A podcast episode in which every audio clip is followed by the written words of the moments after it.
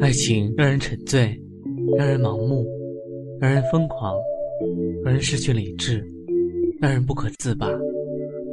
到底什么才是爱情的真面目？黑羽的音乐爱情故事，带你聆听恋人的呢喃私语，一起探寻爱情的真实模样。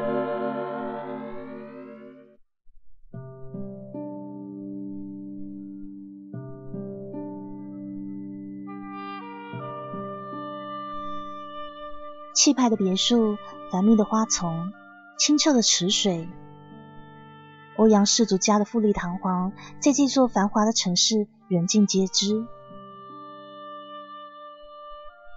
走廊回荡着一个女孩微弱的哭泣声，硕大的房里漆黑一片，在精致的梳妆台下，那纤细的身躯缩成一小团。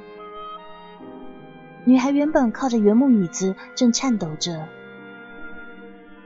这房间里装修豪华，虽有一整面的落地窗，却没有一丝光线透进来。凉风拂过树叶，钻进窗户，扯动着金丝的窗帘。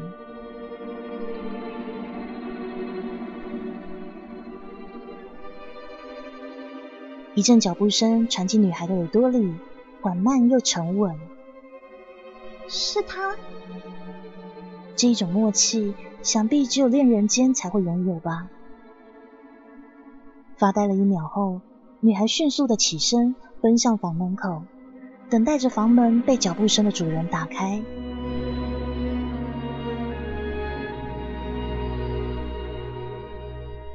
先是钥匙清脆的碰撞，接着吱啊一声，门被慢慢的推开了，一束暖黄色的灯光直直射进房内。就连藏在门后伤心的女孩，一看见这缕暴露在黑暗下的光明，也瞬间由悲转喜。你来了，女孩说着，便抱住眼前这个人。哥，不怕黑。欧阳硕抬手顺着女孩的长发安抚她，不怕，有我在，我会一直陪在你身边的。平静了一会儿的女孩开口了。爷爷的身体好些了吗？这女孩的名字叫欧阳乐。她放开她的哥哥，认真的问：“爷爷现在情绪不太好，加上老毛病犯了，现在还不能受刺激。都是我不好，我不应该跟爷爷吵架的。光是为了这件事，我跟爷爷吵了好几次了。”女孩呜咽的说：“非常伤心，不能全怪你啊！无论发生什么，你相信我，我都会保护你的。”说完，他便将这个女孩揽过去，心疼的搂在怀里。硕，谢谢你。欧阳乐突然改变了称呼，不叫他哥哥了，而欧阳硕更是温柔。两人对望，这种气氛远远超出了单纯的兄妹之情。欧阳乐趴在男孩背上，慢慢的说：“硕，你说我是不是一开始就应该顺从爷爷的意思，听他话，进公司上班，这样子爷爷是不是就不会犯病了？现在爷爷不舒服，都是我害的。”男子搭在女孩肩膀上的手，有那么片刻的僵硬。乐乐，你还小，公司的事情不用你担心，有我在。可是我真的很担心爷爷的病。如果他老人家又在要求我出任集团总裁，那我就这么做吧，哥。可是你要陪着我，那些经营的事情我通通都不懂的。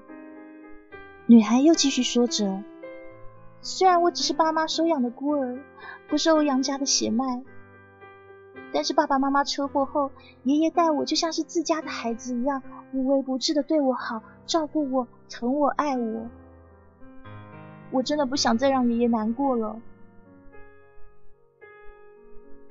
黑暗里，他温柔的说：“可能爷爷他有自己的打算吧，你就别乱想了，听话啊。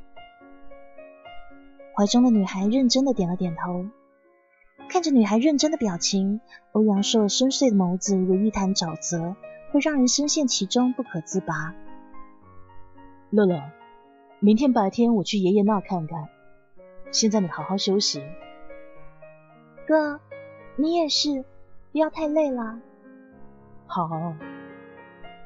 胸口的郁结压着欧阳硕喘不过气。他抱起妹妹走到床边，小心翼翼的放在床上，替她盖好被子，轻轻的抚着女孩的小脸，眼睛里都是看不懂的凝重。他坐在床边，直到乐乐慢慢的入睡，才起身轻轻的离开。第二天一早，欧阳硕便打算去三楼主卧房探望着别墅的主人，也就是整个欧阳集团的掌权者。他们兄妹俩口中的爷爷，上楼的一路上都是佣人毕恭毕敬的问候：“少爷好，少爷好。”这是欧阳家的管家杨毅的声音。他在这个家已经工作了好多年，家里大大小小的事情都要他亲手操办。他也是爷爷最信任的人。欧阳硕应声回应说。杨伯，爷爷他好些了吗？少爷啊，老爷他还是不肯吃药，他的脾气您又不是不知道的。嗯，杨伯，你叫人熬点粥过来，我去看看爷爷啊。哎，好的。不过这回要老爷开心，恐怕还得二小姐出面才可以了。哎。欧阳硕看着杨伯离开的背影。眼睛里闪过一丝看不清是嫉妒还是愤恨的光芒。他一转头，便看见爷爷房门口伫立着一个正细细打量着自己的人。那个人就是他的堂叔欧阳富天。欧阳硕继续走着，直到看清堂叔眼中泛着的笑意是那么的清晰，于是他停下脚步。小硕啊，老爷子快不行了，你那头是不是该下手了？男人雄厚的声音穿进他耳朵，直击心脏。欧阳硕平静的回答：“叔叔，乐乐他并没有答应爷爷，我想他不会威胁到我们的。”面前的男人走近两步，附在他耳边轻轻的说：“这个世上……”只有死人才不会威胁到我们。发现对方不说话，那欧阳富天继续说着：“一个跟你毫无血缘关系的野丫头，跟我们欧阳家嫡亲争家业，也不知道那老头子怎么想的，居然要违反祖宗家法，传业给外人。哼，等那野丫头一死啊，这集团就是咱们俩人的天下了。”你可别因为一时心软，就忘记了堂叔我多年来的提醒告诫啊！咱们这集团就像古代的皇室一样，都是由嫡长子继承的。身为皇家的人，可是不能有妇人之仁、优柔寡断的。我爱乐乐！欧阳硕一直面带平静，即便再怎么惊涛骇浪，他始终可以做到波澜不惊。哈，还真是儿女情长啊！你要是不出手，那也不要怪叔叔我心狠。欧阳富天留下这句冰冷的话，就下楼离开了。欧阳硕定在原地，攥紧拳头，深深的叹了一口气后，走进房间。房间内格局简约，但是以金色的家具居多，整个屋子透露出气派和威严。即使是病魔，也遮挡不住此刻那个卧在床上酣睡的老人定于一尊的气场。朦胧中，老人发现有人朝他走过来，于是睁开双眼，吃力的说道：“乐乐同意了吗？”欧阳硕并没有回答爷爷的问话，反而是问道：“爷爷，我从小就知道您比较疼爱乐乐，但是我总告诉自己不会的，您心里还是有我这个孙子的。可是您为什么宁愿把偌大的家业留给乐乐这个什么都不懂的外人，却不愿意留给我呢？老人的脸上并没有太多的情绪，就像是早就料到眼前的人会说什么话似的。他平静的等待着，可是他也没有回答欧阳硕的问题，自顾自的说着：“你喜欢乐乐吧？”这话震惊了我，杨硕。原来自己对乐乐的情谊，爷爷也是看在眼底的。但是他张口回应道：“爷爷，就算喜欢，我也不可能把原本应该属于我的家业拱手相让给他的。”说完话，他转身速速离开，就像是被人捉住了尾巴，仓皇逃走。他心想：“我真的不能喜欢你，欧阳乐，你是我的妹妹，就算没有血缘关系。”你还是我妹妹，同样的姓氏永远分割我对你的感情，我也不可能把集团总裁的位置让给你啊！是我的东西，谁也不能抢，哪怕是你也不行。他一路的奔跑，撞到了上楼的乐乐。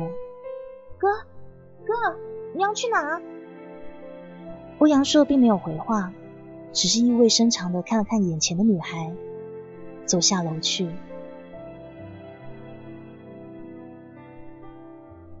十分钟前，乐乐在自己的房门口大喊大叫好一阵子，终于惹得杨博开了门。他打算对爷爷说，他已经同意接管集团。在爷爷房门外徘徊了好一阵子以后，他还是鼓足勇气进了房间。看着床上闭眼养神的老人，女孩小心翼翼的开口：“爷爷，不是把你锁在房里，谁让你出来的？”看着老人情绪激动，乐乐连忙说：“爷爷，别激动，周一我就去公司上班。爷爷，你注意身体啊。”老人喜出望外说：“是真的吗？”“真的。”再怎么说，您把我一手养大，什么事都比不过您身体重要啊！哎呦，我的乐乐长大了，早听爷爷的不就好了吗？叫杨波来，我要办宴会啊！我要请所有的人看看我们欧阳家的接班人乐乐。爷爷，乐乐看着爷爷咳嗽，连忙上前安抚，并轻轻的拍打老人的背。然后他端起放在一旁的粥，一勺一勺耐心的喂着眼前心满意足的老人。这幅天伦景象看了让人动容不已。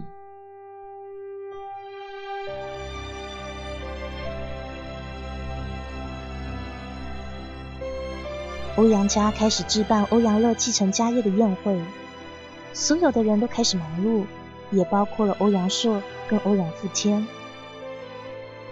他们计划在宴会那天晚上就动手，要让这个女继承人永远消失不见。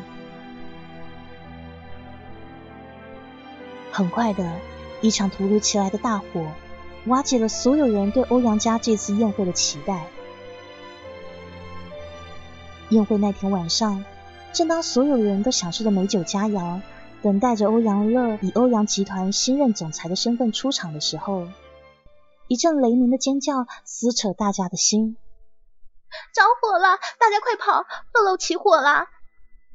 欧阳硕快速的爬上二楼，火焰像是一股盘旋的妖气，灰灰的，带着一些狰狞。热焰中似乎有张血盆大口袭来。带着浓烟和灼热，夹杂着肆意妄为的呼啸声，还有让人窒息的气体急速燃烧的嘎巴声，似乎天地也为这股喷涌而来的爆发而放行。这时，欧阳硕看见了迎面而来的堂叔欧阳复天，深深的看了他一眼，然后轻轻的摇晃手上的一串钥匙。欧阳复天嘴角上升的弧度，还有那股邪气，让他终身难忘。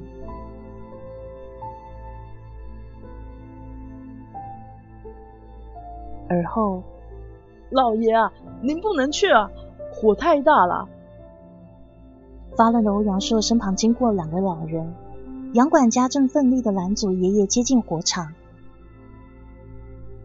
爷爷不听劝，执意挣脱，一把冲了进去。我我不管啊，我只要乐乐，我的乐乐还在里面啊。而这时，正要冲去拉住爷爷的欧阳硕，却被一个刚好坠落的灯柱阻断了去路。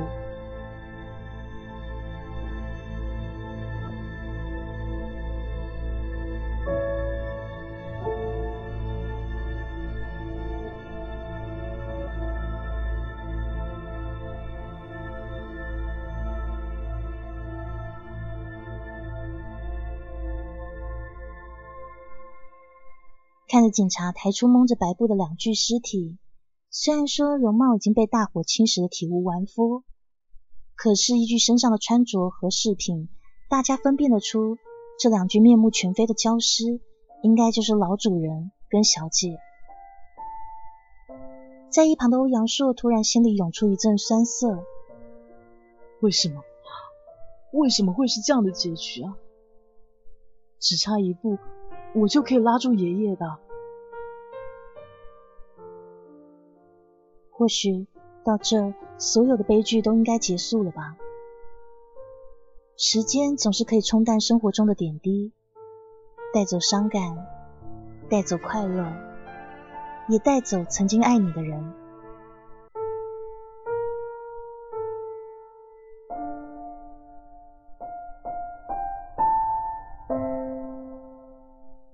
很快的，欧阳硕成为了欧阳集团的总裁兼董事。并继承了家族所有的产业。堂叔欧阳富天则是继硕之后集团最大的股东，他并坐镇财务长的宝座，掌管集团一切的资源。而也正是这到手的利益，迅速的毁灭了他。多年来投资失利的欧阳富天，早就在黑白两道间都欠下了高额的债务。于是他只好不断的变卖自己还有妻子手上的家产，直到一无所有。而现在，除去了老头子和欧阳乐后，身为欧阳家仅存的两条血脉之一的他，又可以利用集团的财力兴风作浪了。他偷偷的挪用公款，还了之前的债务不说。又变相的以公司的名义，用超高金额购买了并不值钱的土地和产业，中饱私囊。欧阳硕一直都知道，集团好几次经济运行出现了卡壳，叔叔都是一拖再拖。他早就调查了公司内部财力进出的明细，也多次明示暗示叔叔要适可而止。但欧阳富天却是变本加厉。就像是一只永不节制的豺狼。为了守住集团，欧阳硕秘密派人向公安局举报。经过调查搜证，一切证据确凿。欧阳富天被警察带走了。伤心欲绝的妻子跟他离了婚，并出具证明，强调都是前夫个人所为。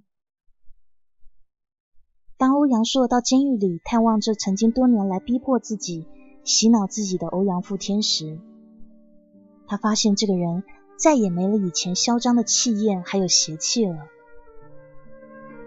他在堂叔眼中看到的，只是衰老和自我放弃。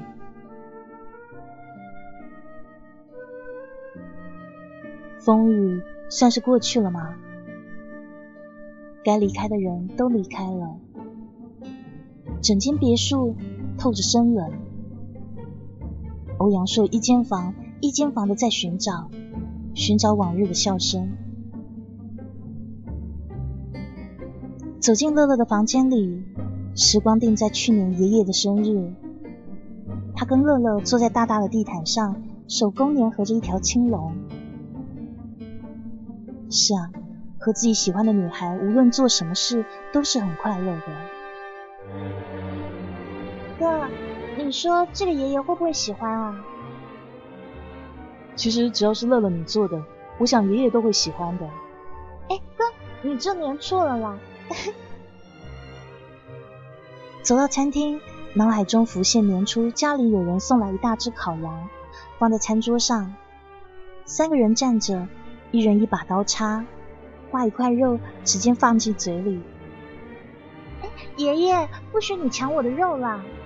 哎，这么大只羊，你还不许爷爷吃啊？乐乐来，哥给你切。小硕，乐乐都给你宠坏了，他开始欺负爷爷了。爷爷，哥，我没有。爷爷跟欧阳硕同时都笑了。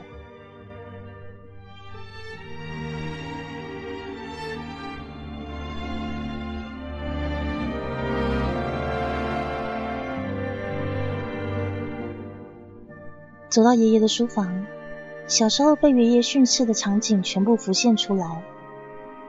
欧阳硕看着房间里每一件东西。仔仔细细的瞧着，突然，他的眸子定在一张照片上。那照片摆在书架最上一层，一般人进来不抬头是根本发现不了的。照片里四个人拥抱在一起，三个大人，两男一女，女的很是年轻漂亮，怀里抱着一个很小的小孩。欧阳硕猜出这是爷爷，还有爸爸妈妈。可那怀里的小孩却不是他，因为看这穿着是个小女婴。他想，这应该是乐乐吧。可是奇怪的是，为什么自己不在这照片里呢？他感觉到很疑惑，于是环视了整间书房，搜出了所有的照片。每张照片都一样，有四个人，一样三个大人，一个女婴，一样没有他。欧阳说此刻是非常疑惑的，也是愤怒的，为什么没有自己啊？他心想，为什么爷爷的回忆里没有我呢？而更惶恐的是，他自己的确也没有任何和爸爸妈妈合照的照片。想着想着，欧阳硕走到书桌前，拉开每个抽屉，试图想要找到些什么。如他所愿，他在最下面一格里发现了一个土黄色的文件夹，是那一种最古老的纸做的。他一圈一圈的绕开绳子，取出里面的东西，硕大的字体刺激着他。小天使儿童福利院收养协议书，收养人欧阳雄，这是爷爷的名字。被收养人硕硕，是指我吗？是孤儿，所以没有姓氏吗？等待着被欧阳家收养成欧阳硕吗？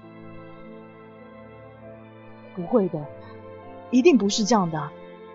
我是爸爸妈妈亲生的孩子，乐乐他才是被收养的。他拿着这份协议书，还有所有的照片，走到客厅，对着杨管家吼道：“你说这是什么啊？”杨管家愣在原地，目光盯着茶几上的东西，表情痛苦，可一直没有开口。从一开始的咆哮。慢慢的变成呜咽。欧阳硕没了勇气。快说，快点说，杨博，你快点告诉我好吗？少爷，我人都死了，你还瞒着做什么呢？杨博稳定了情绪，开始慢慢讲述。这二十多年前，老爷好不容易要把私奔三年的少爷跟少夫人接回来团圆，可是路上却发生车祸，留下的只是小姐一个女婴。可是这欧阳家祖上传下来的规矩是，家业必须由男丁继承。但那个时候，族里剩下的男丁就只剩你堂叔了。老爷知道他不学好，不正派，投机取巧，很是担心这家业都要毁到他手上，于是才想出这办法，到福利院收养你。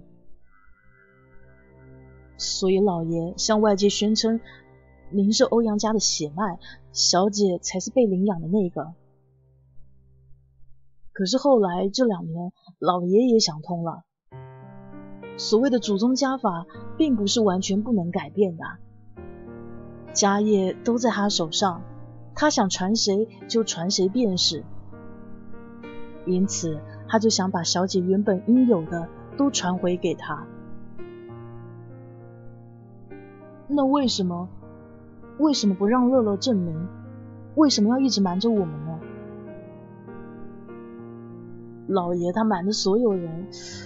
他不惜将那福利院整个搬出了这座城啊，也不想被人抓住把柄。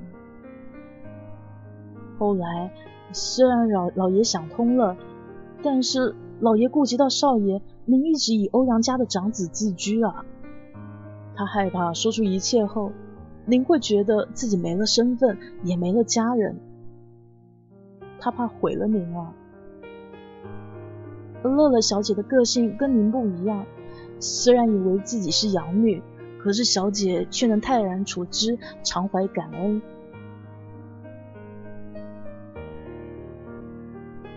欧阳硕绞痛的心颤抖着，他像风一样的离开，一路跑着，向永无止境。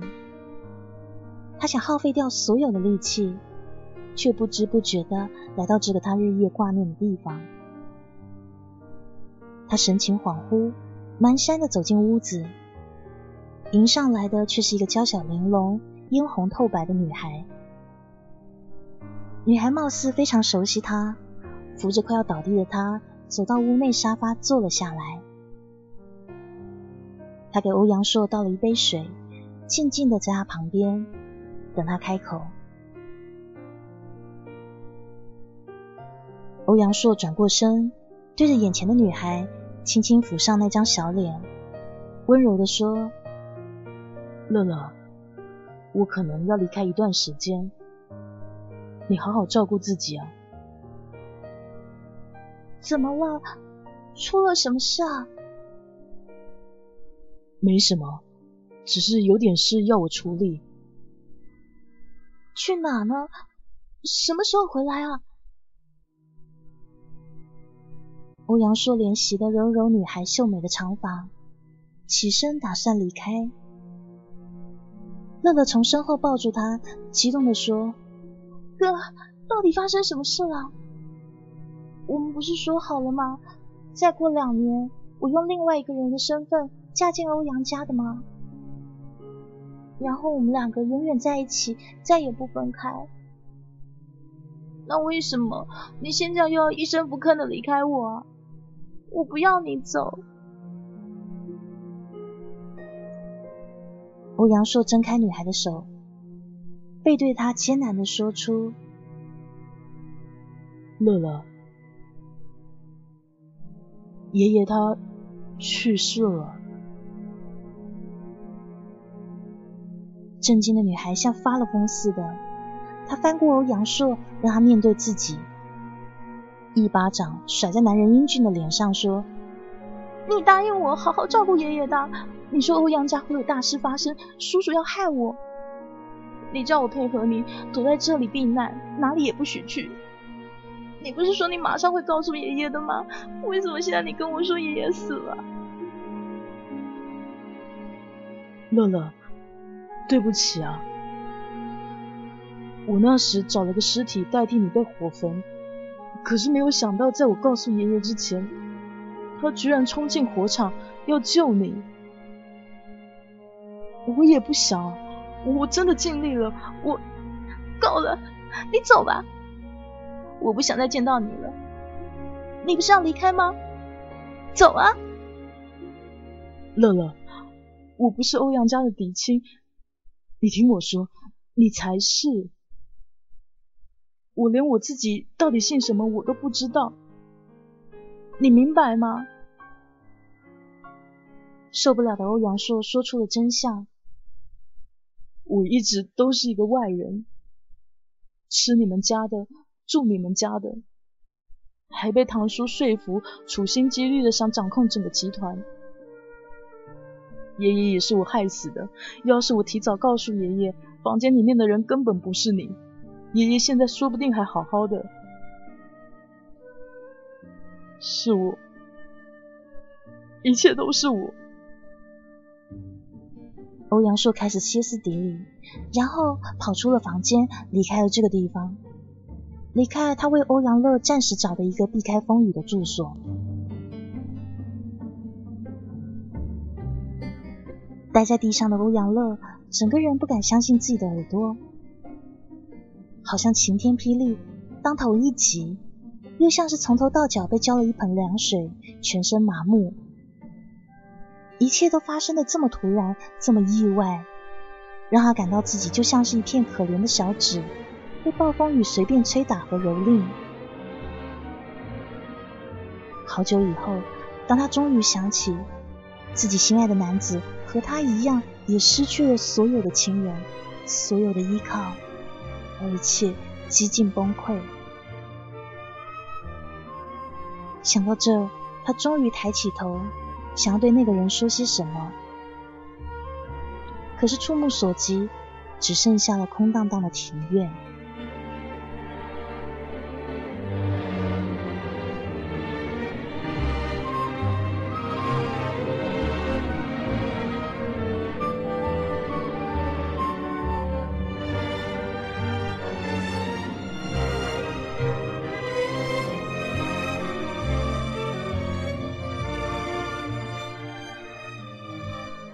女孩回到这座老宅，讲述了所有事情的经过，并恢复了一切原本该发生的事。她接管了公司，成为了欧阳集团的新总裁。这期间，她也一直在寻找那个让她恨、让她爱的人。三年后的欧阳乐集精明干练于一身，外表上似乎完全了没有以前弱小女孩怯懦的影子。而心呢？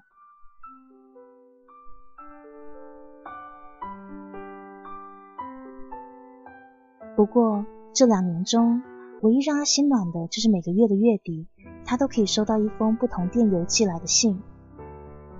信的内容都是安慰，是问候。可是每回欧阳乐请人查询 IP 地址的时候，都失败了。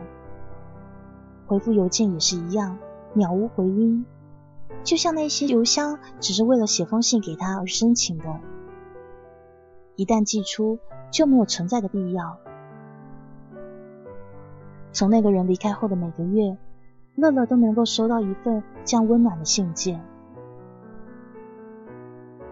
他也曾经派人找寻欧阳硕的下落，可是都找不到，就像是从来都没有过这个人。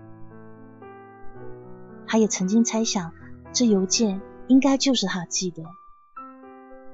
那个人放不下自己，或者以这样的方式告诉自己他很好，要自己等着他回来。直到上个月，这神秘的邮件不再寄来了。这一天，秘书在身边讲述今天的行程。乐总。今天早上公司会针对这一次杨氏合作有个会议，您必须参加。中午跟下午呢都没有什么公事，不过晚上七点，外国一家企业的代表人想约您谈谈投资的事情。欧阳乐停住脚步，国外的？是的，乐总，美国纽约斯必逊公司的总裁。斯必逊总裁，就是两三年前突然空降美国的华人天才吗？知不知道他们为什么投资啊？乐总，这个他们没有细说，只是强调说要跟您合作。好的，我知道了，没事了，先下去吧。欧阳乐没有太在意，任由时间流逝。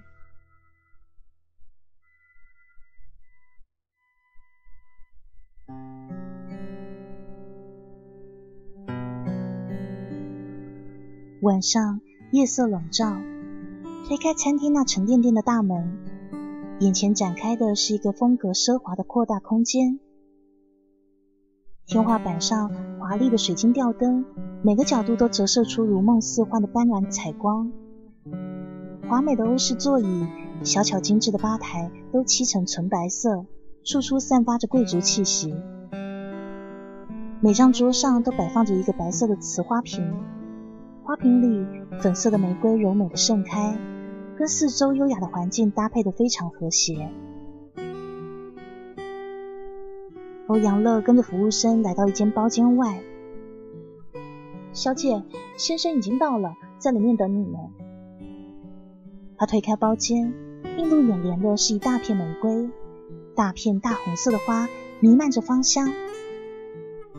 他慢慢的走进这间花房子。有些吃惊，又有些欣喜。踏出的每一步都是那么的小心翼翼，生怕自己不小心踩碎了地下零散的花瓣。此刻，有个男人正在包厢最中间，捧着一大束火红的玫瑰，恰巧遮住他的脸。欧阳乐微笑的接过花，朦胧的眼睛看不清眼前这个男人。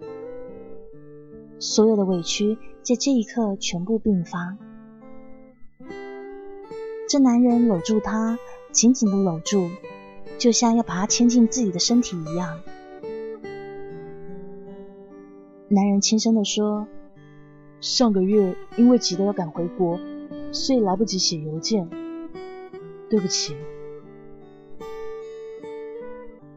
温热的呼吸穿过欧阳乐的耳根。一阵暖流从心里划过，这一刻，他知道，他永远都离不开眼前这个人。两人四目对望，所有的怨怼都像昨日黄花般凋零，唯一从未凋零的是在那深深庭院中的那一份无法磨灭的情感与惦记。